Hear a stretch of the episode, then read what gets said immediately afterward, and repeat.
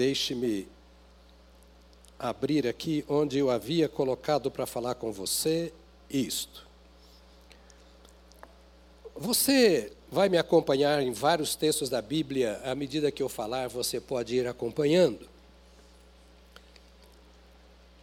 Mas o nosso assunto hoje é a família revela a paternidade de Deus.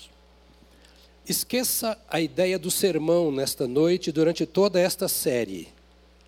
Acho que nenhum de nós vai fazer sermão aqui. Nós vamos conversar com você sobre alguns assuntos bíblicos. Tá bom, queridos? Eu tenho uma igreja crente aqui hoje? Amém. O irmão quer ouvir a voz de Deus pela palavra? Isso. Então, esses dias são dias de ensino. Eu nem estou usando paletó, até a camisa manga comprida que eu estava usando fizeram eu tirar. Esta é a simplicidade da nossa reunião desta semana, não é? A família revela a paternidade de Deus. Vamos dizer juntos? Isto, a família revela a paternidade de Deus. Se chamamos, nós humanos particularmente, se chamamos a Deus de Pai, é porque Deus tem uma família da qual nós fazemos parte. Paulo fala da família de Deus nos céus e na terra. A família de Deus no céu são os anjos, arcanjos, querubins, serafins e não sei se existem outras hostes celestiais das quais nós não temos conhecimento. Mas nós somos a família de Deus na terra por duas razões. A primeira é porque Deus criou a família. Então todas as famílias são criação de Deus. Se estão servindo a Deus ou não, não é o caso agora. Mas Deus é o pai da família. Podemos dizer juntos? E é bom nós pararmos para pensar um pouco no começo das coisas. Pastor Robério, eu vou um pouco antes da sua introdução. Então eu vou ficar hoje na pré-introdução da introdução. Mas eu vou chegar um pouco na sua introdução. Porque eu queria de fato pensar um pouquinho nessa sabedoria que precisa haver no coração do ser humano de pensar como é que as coisas começaram. Porque quando foram questionar Jesus, por exemplo, sobre o divórcio, Jesus começou assim: no princípio não era assim. A primeira dificuldade na família, Jesus respondeu assim: no princípio não era assim. Ou seja, você sabe como era no princípio? Você sabe como a família era no princípio? Qual o propósito do Criador da família? Com que objetivo a família foi plantada? Então é importante nós pararmos para pensar um pouco aqui nessa Gênese, porque aqui nós encontramos tanto a natureza quanto o propósito da família. Não é a família da TV, não é a família da universidade ou da literatura, não é a família do vizinho e talvez nem a família na qual nós fomos formados ou na qual nascemos. Mas como é a natureza desta família constituída por Deus? Qual é o propósito desta família constituída por Deus? Então, nós vamos cuidar desses princípios aqui nas Sagradas Escrituras. E o primeiro princípio é, é elementar, nós temos que falar aqui. A família é criação de Deus. Simples assim. E eu posso dizer assim para o meu netinho que ele vai entender. Vamos repetir? A Bíblia diz que ele é o pai de todas as famílias da terra. Quando nós falamos que a família é criação de Deus, nós precisamos naturalmente nos voltar para o Criador e perguntar: com que propósito tu criaste a família? Qual é o objetivo da existência, a razão da existência da minha família? Já começamos aí. Por que é que eu quero me casar? Ou por que eu não quero me casar? Quando eu falo de casar é para constituir família. O que estava no coração de Deus, o Criador, quando estabeleceu? Gênesis 1, 26 a 28, eu vou ler alguns textos Diz assim: E Deus disse. Quem disse? Deus disse. Não foi anjo, arcanjo, querubim, muito menos Satanás. Foi Deus quem disse: Façamos o ser humano à nossa imagem, conforme a nossa semelhança, tenha ele domínio sobre os peixes do mar, sobre as aves dos céus, sobre os animais domésticos, sobre toda a terra e sobre todos os animais que rastejam sobre a terra. Deus está falando aqui das coisas naturais, coisas de bichos, de animais. E disse: Vamos fazer alguém que tenha autoridade sobre todas estas coisas. Entraríamos em algumas questões aqui da teologia, mas não vamos mexer nisso aqui agora, para pensarmos só numa das coisas principais que Deus criou. Diz: assim Deus criou o ser humano à sua imagem. A imagem de Deus o criou. Homem e mulher os criou. Gênesis capítulo 1. Repito esse texto. Assim Deus criou o homem à sua imagem. A imagem de Deus o criou. Homem e mulher os criou. Para o propósito, para o plano de Deus, nós precisamos entender com a mente de Deus. E a mente de Deus nos diz assim, pelo seu Espírito: Deus criou o homem e a mulher. Ninguém disse amém. Eu vou até pedir um copo d'água. Aonde? Aqui, na frente. Obrigado. Deus.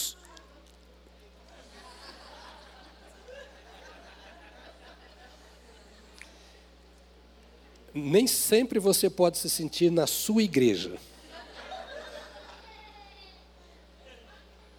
Tem sempre alguém que manda mais do que você, tá vendo? Eu não sabia que estava colado ali, ó. Isso é elementar, todos sabemos, mas nós precisamos entender isso. Deus criou, não foi ninguém que inventou, foi de Deus, logo Deus tem autoridade sobre a sua criação.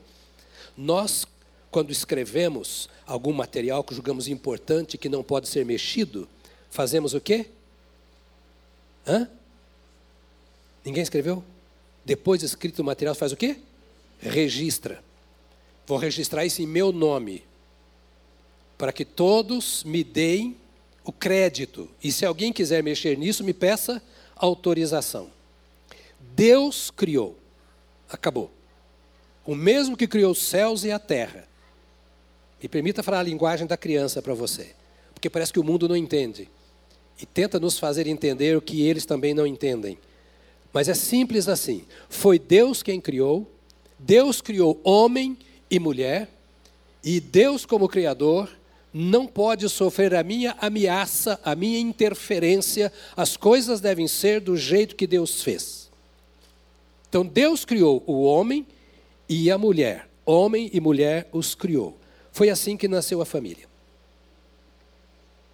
A primeira família nasceu com uma finalidade específica. Ela tinha um propósito, ela foi criada para. O Adão, a sua querida e amada esposa Eva, não podiam fazer da família o que eles quisessem. Havia um programa pré-estabelecido, um planejamento do Criador. E diz aqui: qual era a natureza desta família? Imagem e semelhança de Deus. Deus criou homem e mulher. À sua imagem ele os criou, diz a Bíblia. Então Deus criou o homem e a mulher parecidos com ele. De vez em quando eu falo para o meu filho Alisson assim: que pena de você.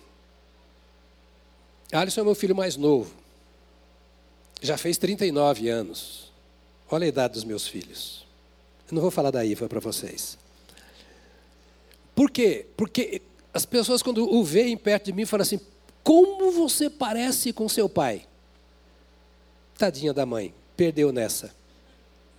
Mas quem olha a Aline mais do que todas as outras, se não prestar muita atenção, pensa que está vendo a Solange alguns anos atrás. Isso significa ou simboliza como é que Deus nos criou, a sua imagem e a sua semelhança. Na nossa natureza, mais do que na nossa fisionomia, porque se você sentar com a minha família, você vai ver que eles têm mesma, as mesmas virtudes e os mesmos defeitos, virtudes minhas e defeitos da Solange.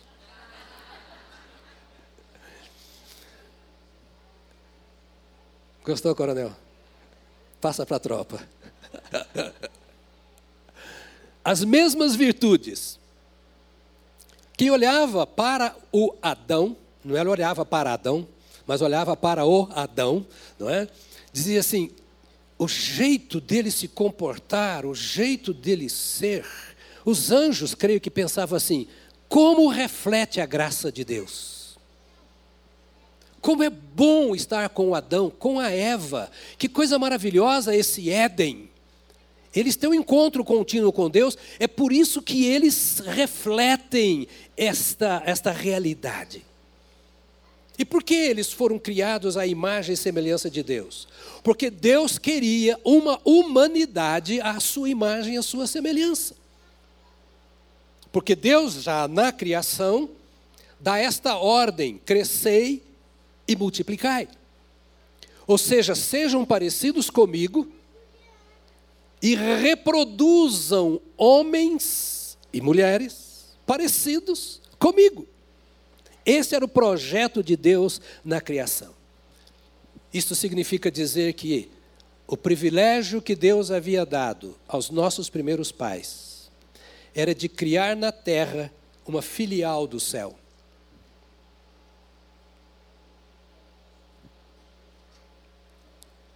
Com a mesma fachada,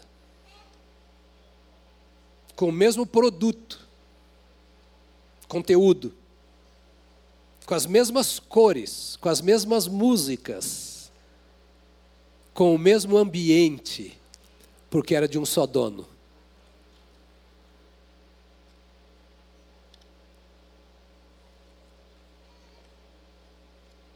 Parece sobre-humano pensar assim, mas não é. Isso é humano, porque Deus fez o humano para ser assim tempo que nós vivemos hoje, a gente olha e fala assim: que sonho. Mas não é um sonho, meus amados. É a realidade da criação da humanidade. Agora, isso era possível, e já pus no, no passado? Isto era possível porque o casal se mantinha em comunhão com Deus. Não só um, só ele ou só ela, mas o casal se mantinha em comunhão com Deus. Todos os dias, à tardezinha, no frescor da tarde, o Senhor chegava para conversar com o casal.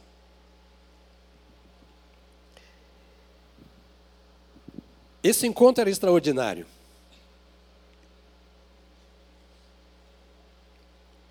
É, vamos sonhar um pouquinho nessa conversa de família?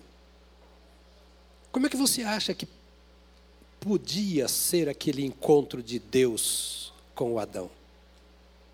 É gostoso estar num culto aqui? É gostoso estar com mais um, dois em oração, ouvindo a voz do Senhor, com hinos de adoração. Imagine o que eu era o Éden. E isso não é uma história se é que ainda podemos fazer essa diferença. Isso é uma história. Não é um conto qualquer, era a realidade deste casal juntamente com Deus. Aquela comunhão mantinha aqui na terra esse ambiente de céu. E esse ambiente de céu mantinha a comunhão perfeita entre marido e mulher. O que se projetava a partir daí é que quando viessem os filhos, a casa fosse um ambiente celestial. Sonha comigo, querido. Os sonhos de Deus.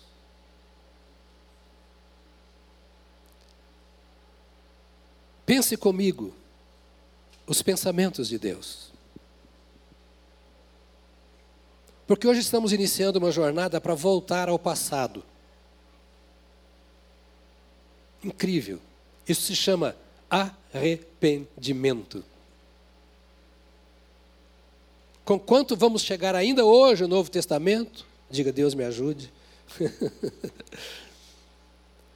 Mas nós estamos fazendo uma viagem ao passado para nos lembrar de onde viemos. Nós não viemos apenas do útero da nossa mãe, ou da união de duas células. Nós viemos de um propósito santo, e esse propósito está revelado lá no Éden. Nós vivemos num mundo que nos marca com toda essa sorte de coisas ruins que pesa sobre os nossos ombros e nos traz a dificuldade de viver para viver aquilo que Deus quer que nós vivamos, mas nós precisamos voltar ao passado, à nossa origem e voltando ao passado, nos lembrarmos que este Deus que está conosco e em nós aqui no presente é o Deus do Éden.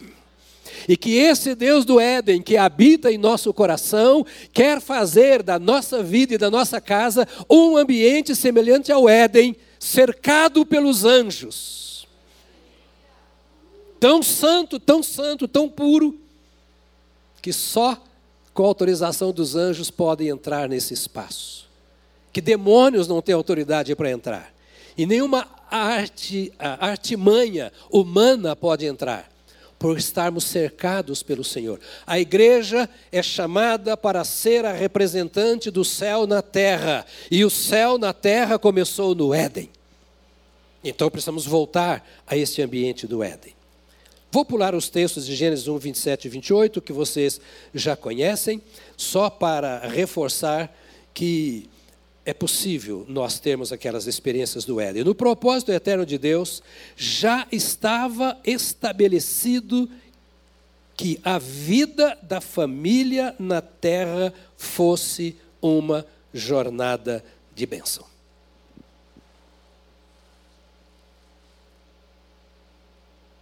Deus não planejou outra coisa que não fosse a bênção. A grande questão é que foi dado ao homem o direito de escolha. Põe a mão aqui e diga: Eu posso escolher. Há muita gente que diz assim: por que Deus deixou a gente escolher se Ele sabia que a gente ia errar? Hum. Por que Deus deixou? Inclusive os anjos, que nunca tinham experimentado o pecado, Deus deixou que eles escolhessem e deixa até hoje. Deus nos deixou escolher exatamente porque Ele nos criou à sua imagem e à sua semelhança. Deus, como pessoa, nos criou pessoas. E pessoas têm vontade própria autodeterminação, autodireção. Ou então não é pessoa. A sua característica, qualidade, capacidade de fazer escolhas, de tomar decisões, existe exatamente porque você é semelhante a Deus. Porque Deus é pessoa. Os anjos são pessoas. As hostes celestiais são pessoas, os demônios são pessoas. Não são humanos, mas são pessoas. E Deus nos criou com esta capacidade de decidir. E mesmo depois do pecado, a Bíblia diz que tudo que Deus criou permanece para sempre. Porque Deus é bom e soube criar. Então, mesmo depois do pecado, de toda mancha, Deus deixou o homem continuar escolhendo, tanto que o sétimo depois de Adão pôde fazer a escolha. Eu quero servir ao Senhor, como eu ouvi dos meus antecessores, que sabem que Deus existe, que sabem contar a história de Deus, que acreditam nas coisas de Deus, mas que não servem a Deus. Mas eu, sete, vou servir a Deus e vou levar a minha família a servir a Deus, porque é uma escolha que eu faço. Eles escolheram não servir e eu escolho servir. Esse é um privilégio que eu tenho e que você tem.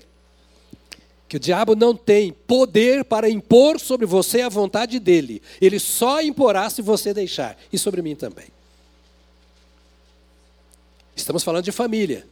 Você pode pensar, pastor, você está falando da salvação?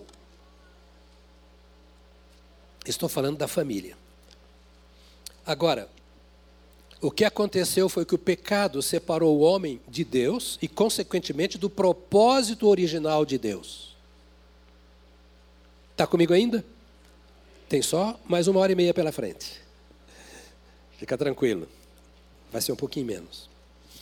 O propósito original de Deus para a família é que a família fosse abençoada. Ele abençoou no começo. E queria que a família vivesse na bênção. Como é a sua família? Ela é, está vivendo como uma família de acordo com o plano de Deus? Ou ela está vivendo de acordo com a família do plano de Adão? Não foi plano de Adão, eu sei. Foi burrada. Mas viveu. Gênesis 3:8 diz: Ao ouvirem a voz do Senhor Deus que andava no jardim quando soprava o vento suave da tarde, o homem e a sua mulher se esconderam da presença do Senhor Deus entre as árvores do jardim. Se esconderam da presença do Senhor Deus entre as árvores do jardim. Se esconderam da presença do Senhor Deus dentro da igreja. Se esconderam da presença do Senhor Deus dentro da casa que Deus lhes deu o Éden.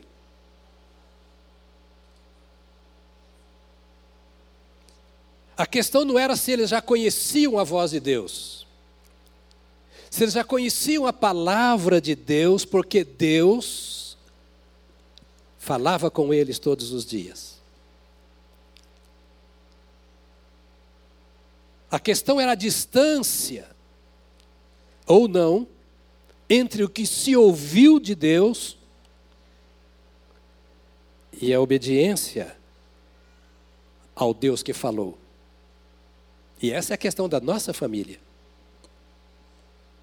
É a mesma?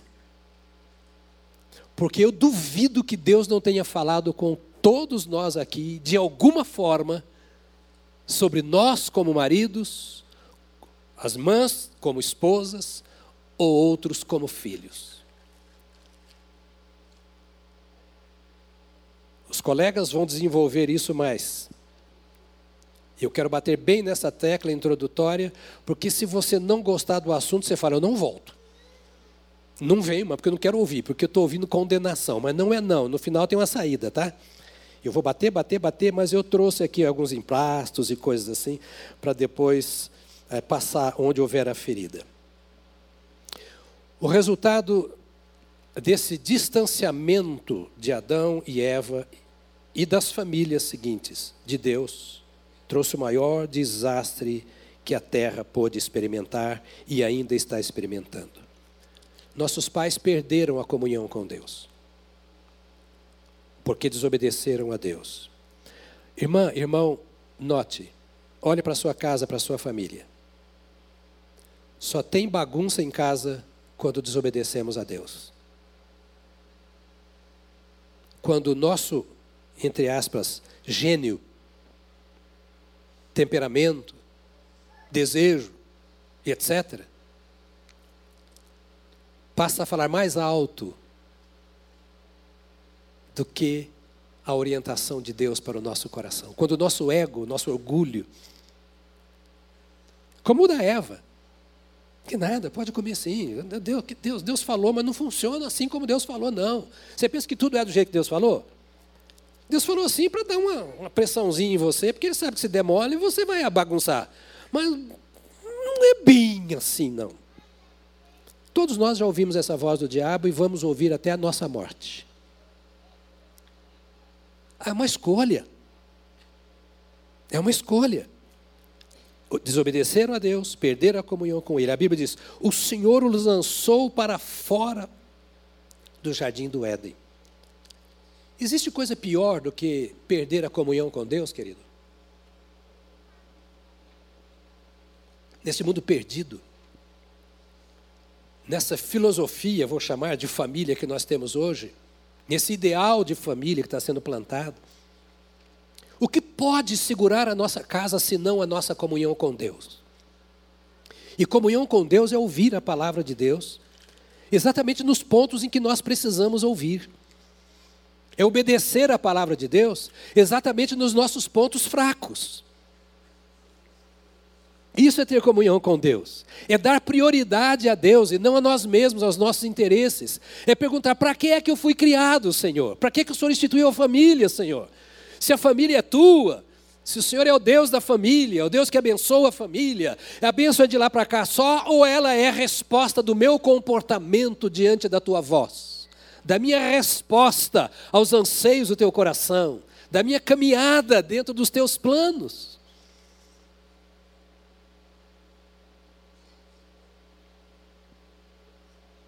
A linguagem está para criança demais ou está tá bom para ouvir assim? Está bom para ouvir assim? bem para que todos entendam. O Senhor os lançou fora, para fora do jardim do Éden. Eu conheço muitas famílias criadas na igreja.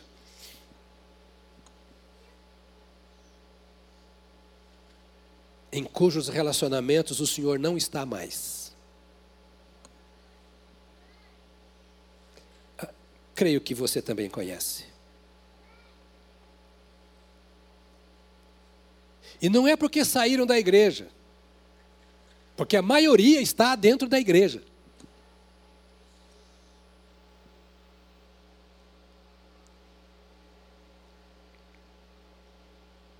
É porque a desobediência à palavra de Deus os lançou para longe da presença de Deus.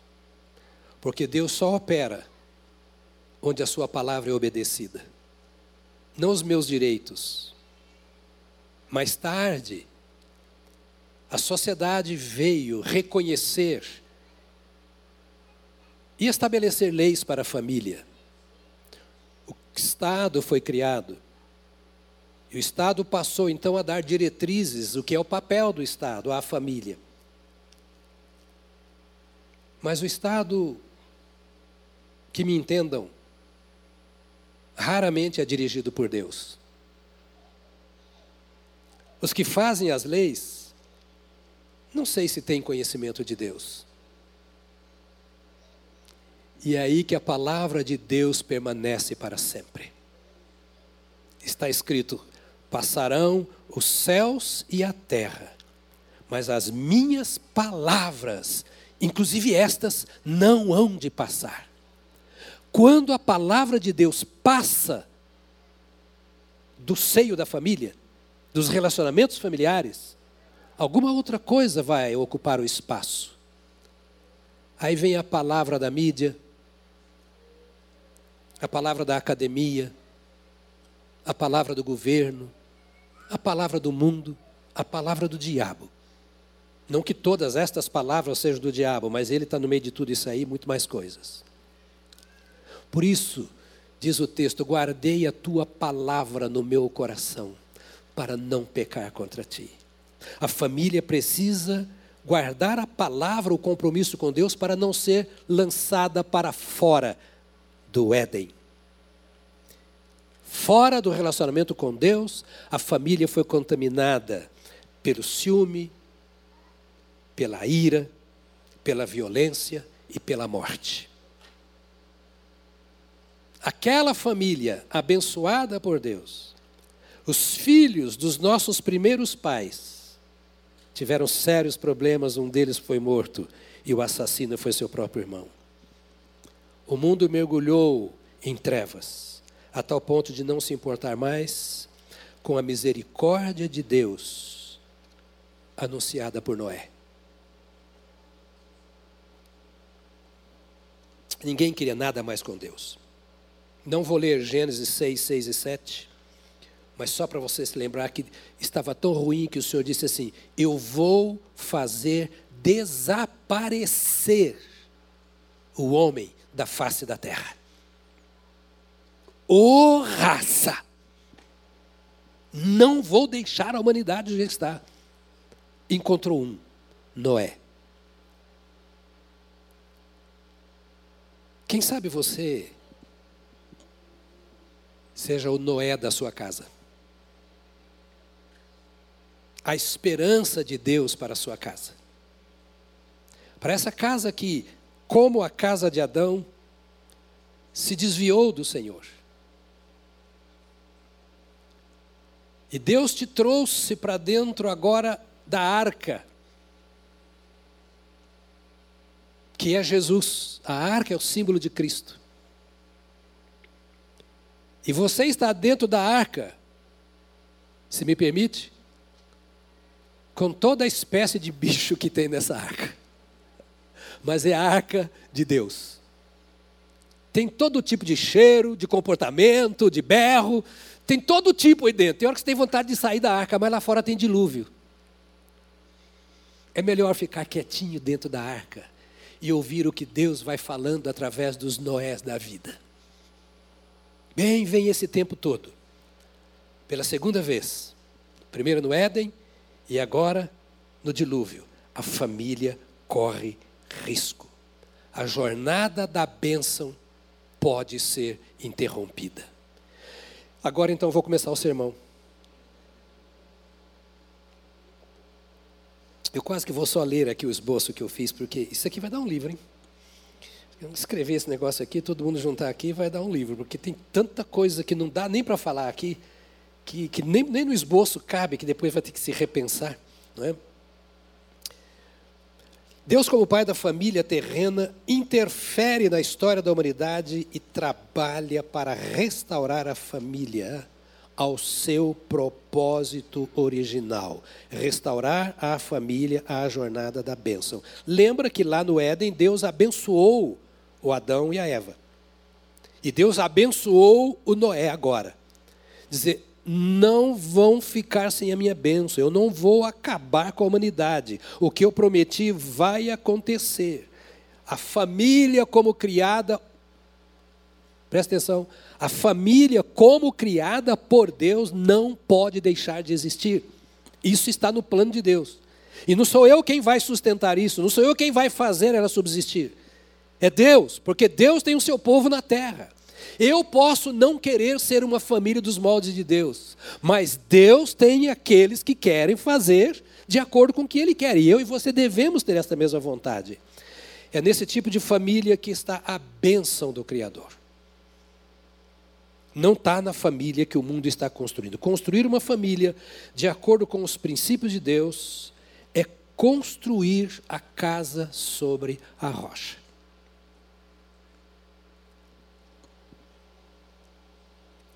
Por melhores que sejam os nossos conceitos, os nossos conceitos não são a rocha.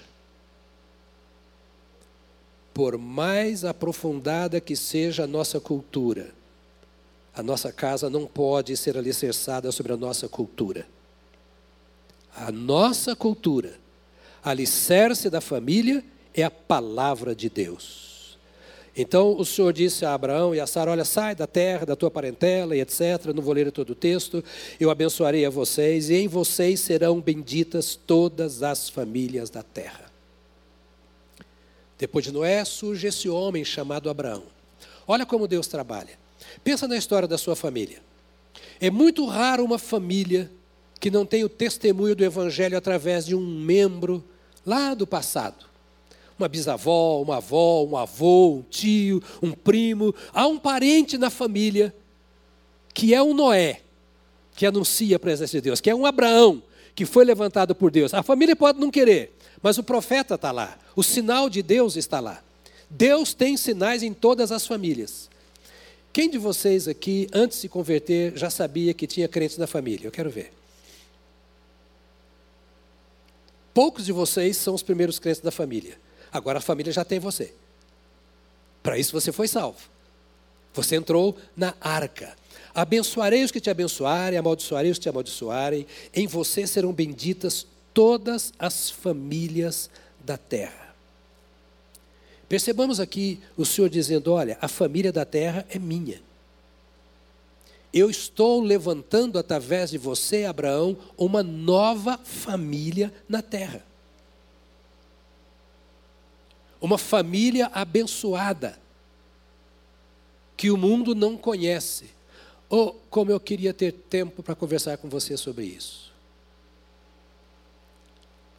A coisa que você menos precisa no seu condomínio é pregar o evangelho com a sua boca.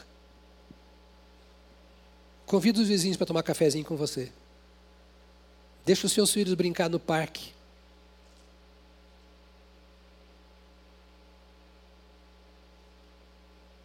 Deixa eles te conhecerem. Você é, em primeiro lugar, luz. Só depois, trombeta. Primeiro, luz. É agradável ouvir uma trombeta num ambiente iluminado. Deus te chamou para ser luz. Diga para você mesmo: eu sou luz de Deus na terra. Era isso que Deus queria com esse Abraão. Então, levantando uma nova família, interrompendo aquela marcha triste e pobre lá do passado. Deus disse a Abraão: Olha, você, a Sarai, terá um filho e etc. Darei a vocês um filho, e dele, dela nascerá, e assim abençoarei a ela, assim a abençoarei, e ela se tornará nações, reis e povos procederão dela. Qual era o objetivo de Deus através de Abraão e da família de Abraão? Que o que foi perdido no Éden e quase perdido nos dias de Noé fosse restaurado através de um homem que teve o encontro com ele. E que este homem, com a sua mulher, gerasse filhos, que não fosse apenas um filho seu, mas que fosse um presente de Deus para a transformação da terra. Isto exige, e depois vamos explorar certamente mais é, esse assunto, exige pais e mães abençoadores dos seus filhos. Ah, pastor, mas eu não tive isso em casa. Como é que eu vou reproduzir? Abraão também não teve, não, meu irmão. Abraão era de uma terra idólatra, de um ambiente nada menos imperfeito do que a Babilônia. Já ouviu falar da Babilônia? Caldeia, Ur dos Caldeus. Ele estava sendo criado dentro de um centro de macumba. Deuses de todo tipo, altares de todo tipo, assim era a sua cultura. Qual foi a diferença? Ele teve um encontro com Deus. Ele não mudou de igreja, não mudou de filosofia de vida, não passou a ter uma vida melhor. O que aconteceu com ele? Teve um encontro com Deus. Diga comigo, encontro com Deus. Aquele mesmo Deus que se encontrava com Adão antes do pecado. Aquele mesmo Deus se encontrou com Noé para restaurar os homens. O mesmo Deus e Pai de nosso Senhor Jesus Cristo que nos salvou. É o Deus com quem Abraão teve um encontro. E esse encontro trouxe a graça de Deus. Já já eu acabo. Esse encontro trouxe a graça de Deus. Graça que age na fraqueza por meio da nossa fé objetivando a nossa restauração ao propósito divino original. Eu vou dizer de novo o que está aqui. Escrevi, é grande, mas eu, eu, eu não, vou, não guardei, mas a graça age na fraqueza, por meio da nossa fé, Então eu reconheço a fraqueza, mas não ignoro a fé. Às vezes eu digo, eu sou fraco, mas ao mesmo tempo digo, mas eu creio. Diga, eu sou fraco, mas eu creio. Eu sou fraco, mas eu creio. Essa deve ser a nossa confissão diante de Deus, para nós mesmos e para nossa casa. Por meio da fé, objetivando a nossa restauração ao propósito divino original. Qual foi a razão do sucesso de Abraão no seu encontro com Deus? Guarde isso. Ou quais foram as razões do sucesso de Abraão na sua experiência com Deus? Primeiro, ele experimentou as promessas de Deus, porque creu no Deus que promete. Experimentou as promessas de Deus, porque creu no Deus que promete. Não foi palavra de homem, foi palavra de Deus. Ele teve um encontro com Deus. E aí está a diferença de novo. Há muita gente que se dá muito bem lendo a Bíblia e colocando muita coisa da Bíblia em prática. Mas ele não consegue viver as coisas essenciais da palavra de Deus, porque a Bíblia para ele é apenas um bom livro, que traz boas orientações. E digo que é verdade, é mesmo. E também tem muitos outros bons livros, mas palavra de Deus, só uma: a Bíblia. Então ele creu na Bíblia. Isso é para graça, para que a graça seja de Deus e não do esforço humano. Nós precisamos reconhecer que nós não temos aptidão nenhuma para dirigir a nossa família. Eu vou pular um punhado de coisas aqui que não vai dar tempo, mas isso eu vou falar antes de terminar aqui com o Novo Testamento. Nós não temos habilidade nenhuma para dirigir a nossa família. Você pode sentar ao lado do pastor Rafael aqui, com toda a equipe, você pode ser um líder de família, e você pode todos os manuais da família, aqueles que vêm lá de, de como é que chama aqui, da, da cidade aqui de perto? Hã? De Pompeia, né, lá de Pompeia, sentar com o Rafael com a esposa, pode dar aula no curso, e eu tenho aqui exemplos da nossa igreja de gente que foi líder de casais e ministrou todos os manuais e está separado e vivendo com outra. Porque não é o encontro com a literatura que muda a minha vida. Não é o encontro com a igreja que muda a minha vida. Não é o conhecimento doutrinário que muda a minha vida. É a experiência pessoal com o Deus de Abraão com Deus de milagres, com Deus que transforma, com Deus que gera, em primeiro lugar, em meu interior o seu Filho, Jesus Cristo, pelo Espírito Santo. E por causa desta geração de Jesus Cristo em meu interior, eu posso gerar muitos Isaques para a glória de Deus. Então, o segredo da família está no encontro com Deus, não no encontro de cursos e templos e etc. Quero valorizar nesta noite, acima de todas as coisas, as experiências desses homens com Deus para o governo da sua família. Porque tem hora, meu irmão, que se Deus não agir, a família quebra. Se Deus não agir, você não sabe o que fazer. Eu posso falar de coração. Eu tenho alegria de dizer que vou fazer 70 anos daqui a uns dias. Tenho 50, 47 anos de casado. Meu sempre eu erro. Hã? Ah, errei ou acertei? Acertei. Ele disse que me pôs de castigo se eu errasse. 47 anos de casados e dois anos de namoro, um ano e 11 meses. Então, 49 anos juntos. Já disse para vocês que meu filho mais novo tem 39 anos. Que coisa horrível, hein? Estou velho. Eu não conheço uma outra maneira de fazer a família andar bem, se não for pela graça de Deus. Porque na educação dos filhos nós damos tanta derrapada. Só depois que chega a essa idade assim que você fala: Nossa, como eu errei. E Deus foi lá e consertou. Porque Ele estava presente como pai da casa. Que alegria eu tenho dizer que todos os meus filhos estão no Senhor. Que todos os meus genros e minha nora estão no Senhor. Que todos os meus 14 netos estão no Senhor. Vou batizar no próximo batismo aqui o meu décimo segundo. Fica só dois para batizar. Próximo batismo, eu batizo meu décimo segundo neto.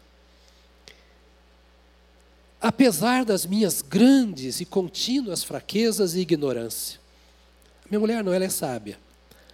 Mas como eu erro? Como é difícil governar a família? Como é difícil governar um casamento, um relacionamento de um homem com uma mulher? Sim ou não? Outro é esquisito esse ser humano. Que raça! Ô oh, raça! Essa raça somos eu. Que dificuldade! Porém, nós encontramos uma promessa, que é a mesma promessa feita a Abraão.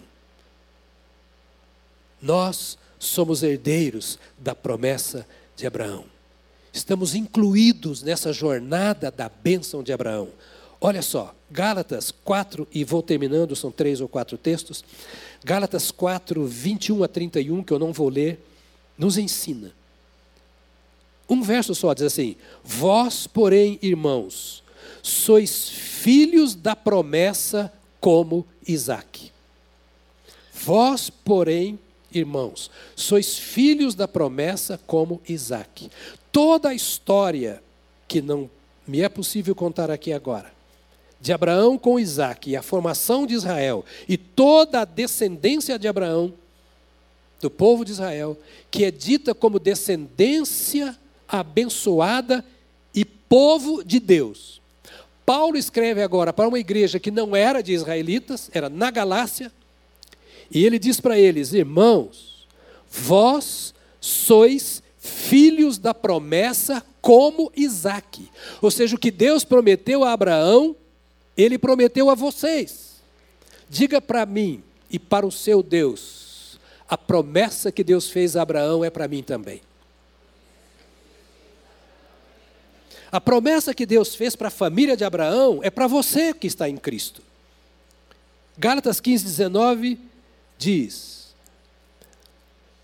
Deus lhe respondeu, Paulo falando às igrejas da Galácia sobre essa experiência. Deus lhe respondeu: Na verdade, Sara, a sua mulher, Abraão, lhe dará um filho, e você o chamará de Isaque. Estabelecerei com ele a minha aliança, aliança perpétua para a sua descendência. Antes ele diz que nós somos filhos da promessa como Isaque. Agora ele está dizendo que Deus disse que estabeleceria uma aliança com Isaac e toda a sua descendência. Capítulo 3 de Gálatas 8 e 9 diz: Ora, toda a escritura previsto Ora, tendo a escritura previsto que Deus justificaria os gentios pela fé, pré-anunciou o evangelho a Abraão dizendo: em você serão benditos ou abençoados todos os povos. Agora, entre aspas, de modo que os que têm fé são abençoados com o crente Abraão. Os que têm a mesma fé de Abraão, que creem no mesmo Deus de Abraão, são abençoados com o crente Abraão. No capítulo 3, verso 16, diz: Ora, as promessas foram feitas a Abraão e ao seu descendente. Preste atenção nisso. As promessas foram feitas a Abraão e ao seu descendente. Não diz aos seus descendentes, como falando de muitos, porém como falando de um só, e ao seu descendente, que é Cristo.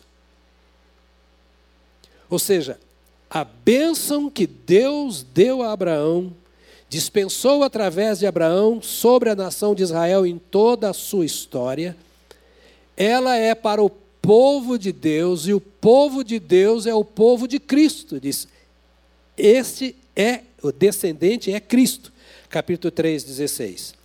E o penúltimo verso, Romanos 9, 4 e 5 diz: São israelitas, a eles pertence a adoção, assim como a glória, as alianças, a promulgação da lei, o culto e as promessas. Deles, israelitas, são os patriarcas, e também deles descende Cristo, segundo a carne, o qual é sobre todos, Deus bendito para sempre. Amém.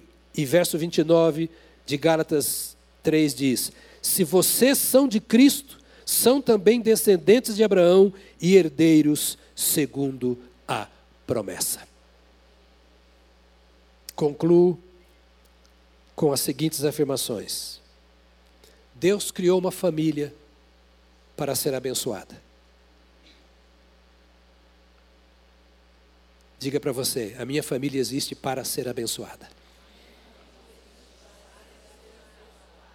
Agora, a desobediência dos nossos pais, dos quais nós somos descendentes, nos colocou numa condição muito complicada de oposição a Deus e aos planos de Deus. Por isso nós temos um pouco de dificuldade de obedecer a Deus, porque nós somos herdeiros da desobediência dos nossos primeiros pais, Adão e Eva. Se nós nos distanciamos de Deus, a família entra no mais profundo processo de corrupção de destruição. Em Abraão, Deus começa a restabelecer o projeto inicial de família, e vocês, em Gálatas diz 23, 29, e se vocês são de Cristo, também são descendência de Abraão e herdeiros segundo a promessa.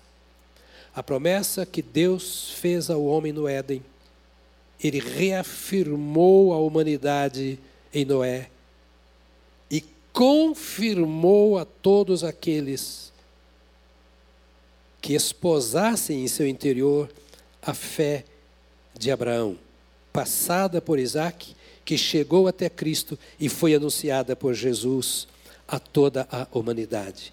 Deus reabriu o caminho fechado no Éden e deu à família o direito de caminhar na jornada da bênção que ele prometeu aos nossos primeiros pais no Éden e reafirmou a Abraão o pai da fé.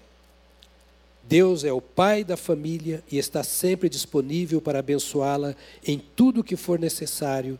A família começou em Deus para uma jornada de bênção para si e para toda a terra, em voltar-se para Deus e consagrar a Ele, consagrar-se a Ele, está a garantia da bênção.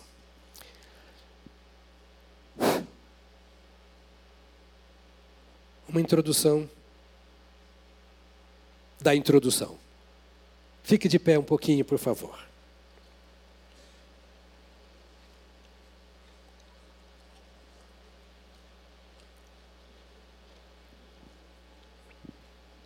Falta duas horas para meia-noite ainda.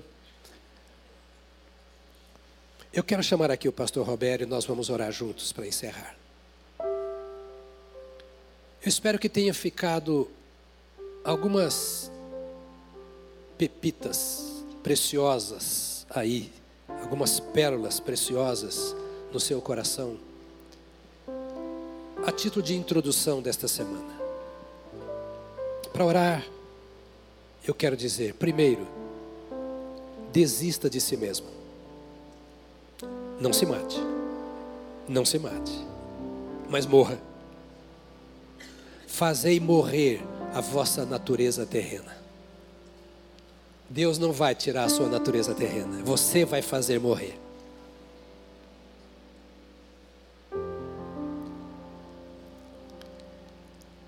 Coronel, qual a arma mais potente hoje que você usaria na guerra?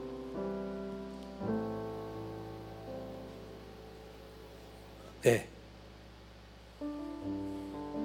Arma nuclear. Então pega essa. Lá no paiol não tem, né? Não. Então pega essa arma nuclear contra o capeta. ela se chama sangue de Jesus, que nos purifica de todo o pecado e do qual o inferno corre. Cubra-se desse sangue, lave-se nesse sangue, restaure a sua vida nesta obra preciosa do Calvário, da qual você faz parte. Tire os olhos da televisão, da mídia de forma geral. Tire os olhos do que é ensinado na escola, do que você vê na calçada ou no cinema. Tire os olhos da podridão desse mundo e volte para o que a palavra de Deus anuncia para você. Porque se você construir a sua família sobre a rocha, dilúvio nenhum derrubará a sua casa. E se a sua casa já está ameaçada, é hora de você entrar debaixo da cobertura do Senhor. Lance as bases da sua vida na promessa de Deus a sua família é abençoada, o seu marido é abençoado, a sua esposa é abençoada, os seus filhos são abençoados, e qualquer mensagem fora disso vem do inferno e não tem nada a ver com você, porque a mensagem que fala no seu coração e à qual você se apega é aquela que vem do Espírito de Deus, expresso na palavra do Senhor nosso Deus. Essa noite é uma noite de desafio e de esperança, de fé e de decisão de você não abrir mão de ninguém da sua família e de você dizer: Senhor, eu vou trabalhar como Josué trabalhou, semear como Josué semeou, ensinar a minha casa como Josué ensinou, para eu dizer como Josué disse: Eu e a minha casa serviremos ao Senhor. O Deus desses homens, o Deus de Abraão, é o seu Deus, é o Deus de milagres que faz novas todas as coisas. Aleluia. Glória a Deus. Aleluia.